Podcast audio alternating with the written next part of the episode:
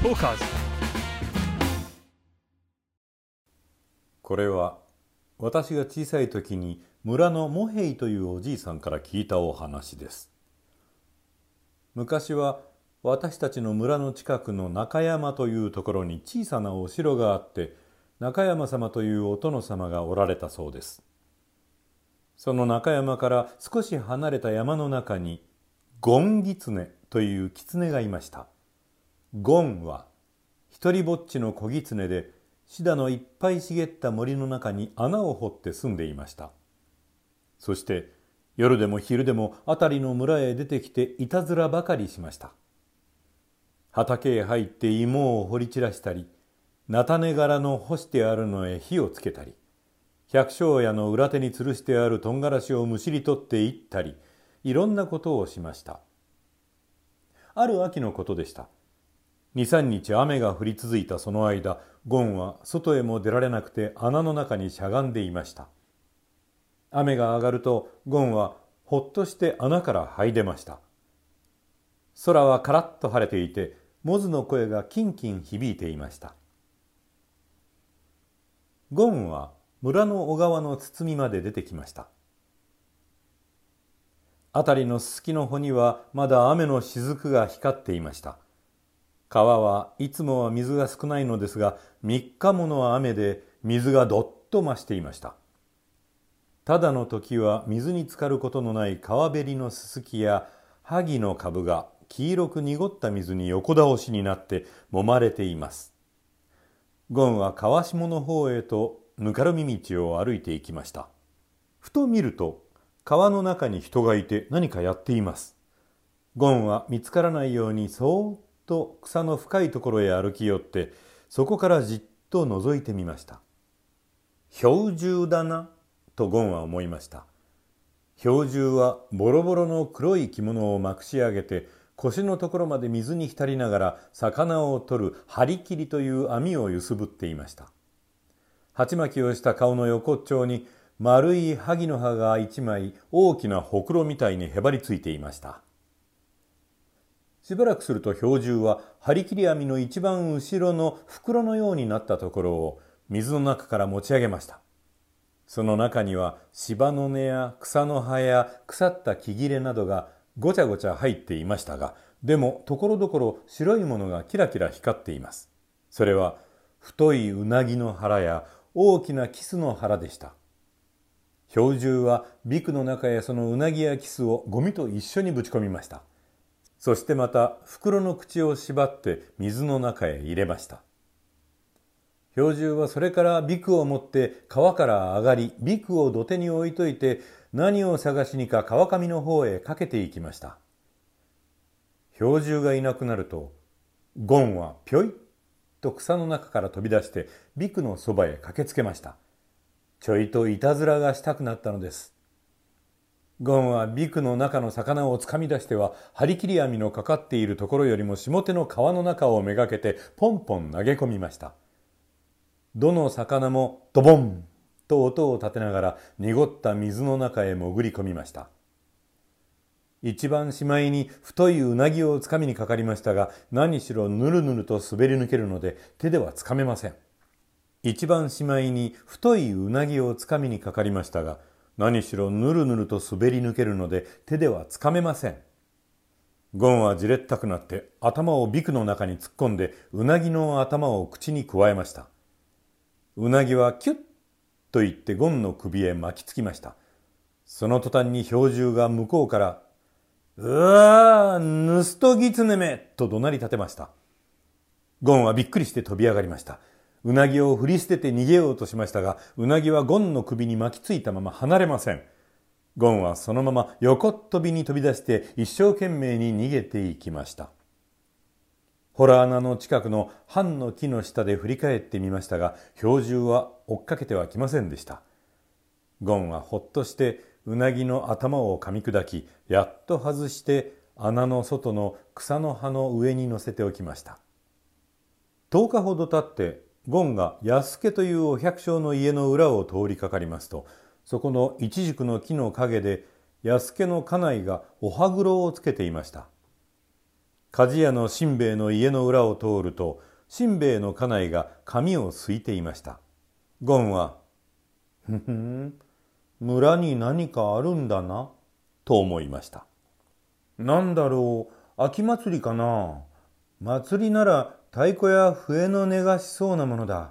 それに第一お宮に上りが立つはずだがこんなことを考えながらやってきますといつの間にか表に赤い井戸のある標準の家の前へ来ました。その小さな壊れかけた家の中には大勢の人が集まっていました。よそ行きの着物を着て腰に手ぬぐいを下げたりした女たちが表のかまどで火を焚いています。大きな鍋の中では何かぐずぐず煮えていました。ああ葬式だとゴンは思いました。標準の家の誰が死んだんだろう。お昼が過ぎるとゴンは村の墓地へ行って六地蔵さんの陰に隠れていました。いいお天気で遠く向こうにはお城の屋根瓦が光っています。墓地には彼岸花が赤い切れのように咲き続いていました。と村の方からカーンカーンと鐘が鳴ってきました。葬式の出る合図です。やがて白い着物を着た壮烈の者たちがやってくるのがちらちら見え始めました。話し声も近くなりました。壮烈は墓地へ入ってきました。人々が通った後には彼岸花が踏み折られていました。ゴンは伸び上がってみました。標獣が白い紙紐をつけて位牌を捧げています。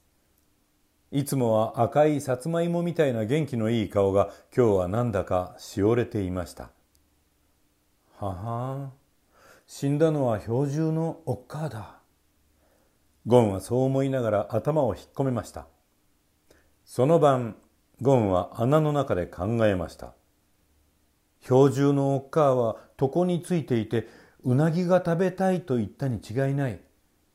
それで標獣が張り切り網を持ち出したんだ。ところがわしがいたずらをしてうなぎを取ってきてしまった。だから標獣はおっかあにうなぎを食べさせることができなかった。そのままおっかあは死んじゃったに違いない。ああうなぎが食べたいうなぎが食べたいと思いながら死んだんだろう。あんないたずらをしなけりゃよかった。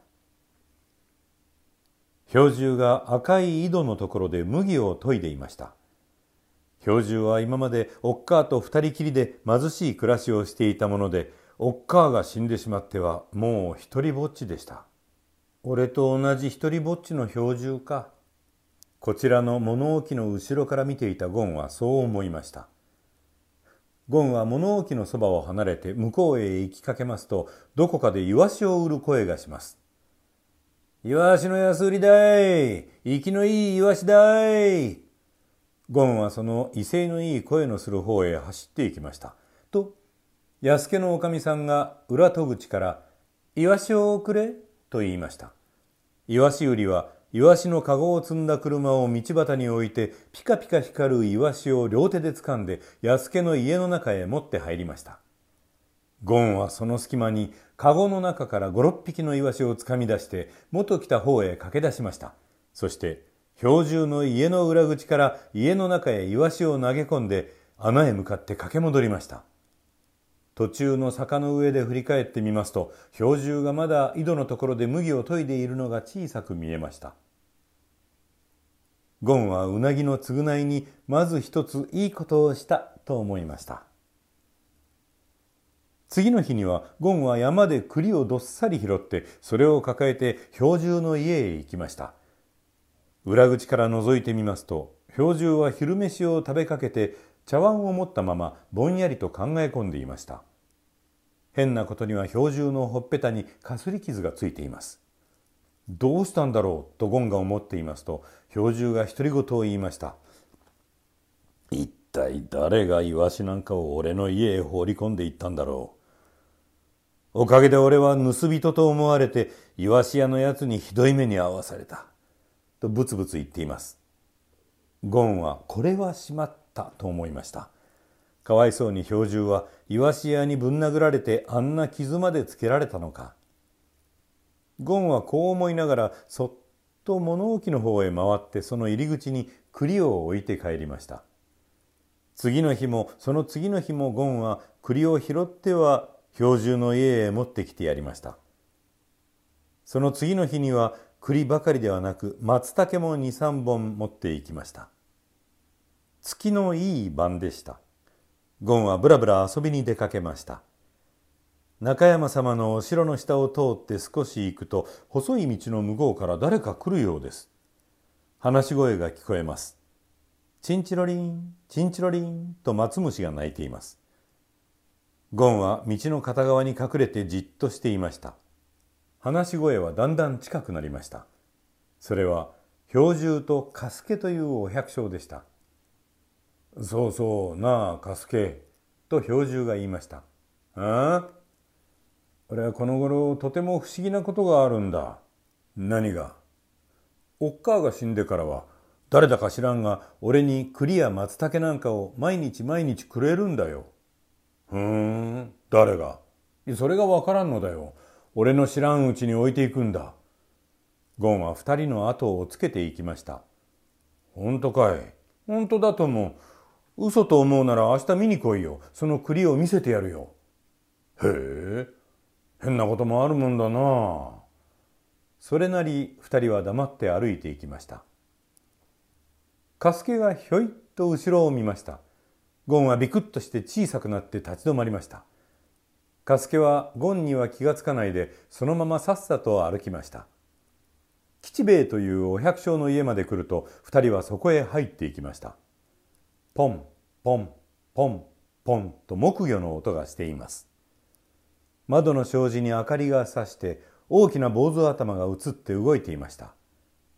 ゴンはお念仏があるんだなと思いながら井戸のそばにしゃがんでいましたしばらくするとまた三人ほど人が連れ立って吉兵衛の家へ入っていきましたお経を読む声が聞こえてきましたゴンはお念仏が済むまで井戸のそばにしゃがんでいました。標獣とカスケはまた一緒に帰っていきます。ゴンは二人の話を聞こうと思ってついていきました。標獣の影帽子を踏み踏み行きました。お城の前まで来た時加助が言い出しました。さっきの話はきっとそりゃ神様の仕業だぞ。え？標獣はびっくりして加助の顔を見ました俺はあれからずっと考えていたがどうもそりゃ人間じゃない神様だ神様がお前がたった一人になったのを哀れに思わしゃっていろんなものを恵んでくださるんだよ。そうかなそうだと思う。だから毎日神様にお礼を言うがいいよ。うん。ゴンは、へえ、こいつはつまらないなぁと思いました。俺が栗や松茸を持って行ってやるのに、その俺には礼を言わないで神様にお礼を言うんじゃ、俺は引き合わないなあ。そのあくる日もゴンは栗を持って標獣の家へ出かけました標獣は物置で縄をなっていましたそれでゴンは家の裏口からこっそり中へ入りましたその時標獣はふと顔を上げました。と狐が家の中へ入ったではありませんか。この間うなぎを盗みやがったあのゴンギツネめがまたいたずらをしに来たな。よーし。標獣は立ち上がって納屋にかけてある火縄銃を取って火薬を詰めました。そして足音を忍ばせて近寄って今戸口を出ようとするゴンをドンと撃ちました。ゴンはバタリと倒れました。標獣は駆け寄ってきました家の中を見ると土間に栗が固めて置いてあるのが目につきましたおや？と標獣はびっくりしてゴンに目を落としましたゴンお前だったのか？いつも栗をくれたのは。ゴンはぐったりと目をつぶったままうなずきました。標獣は火縄銃をバタリと取り落としました。青い煙がまだ筒口から細く出ていました。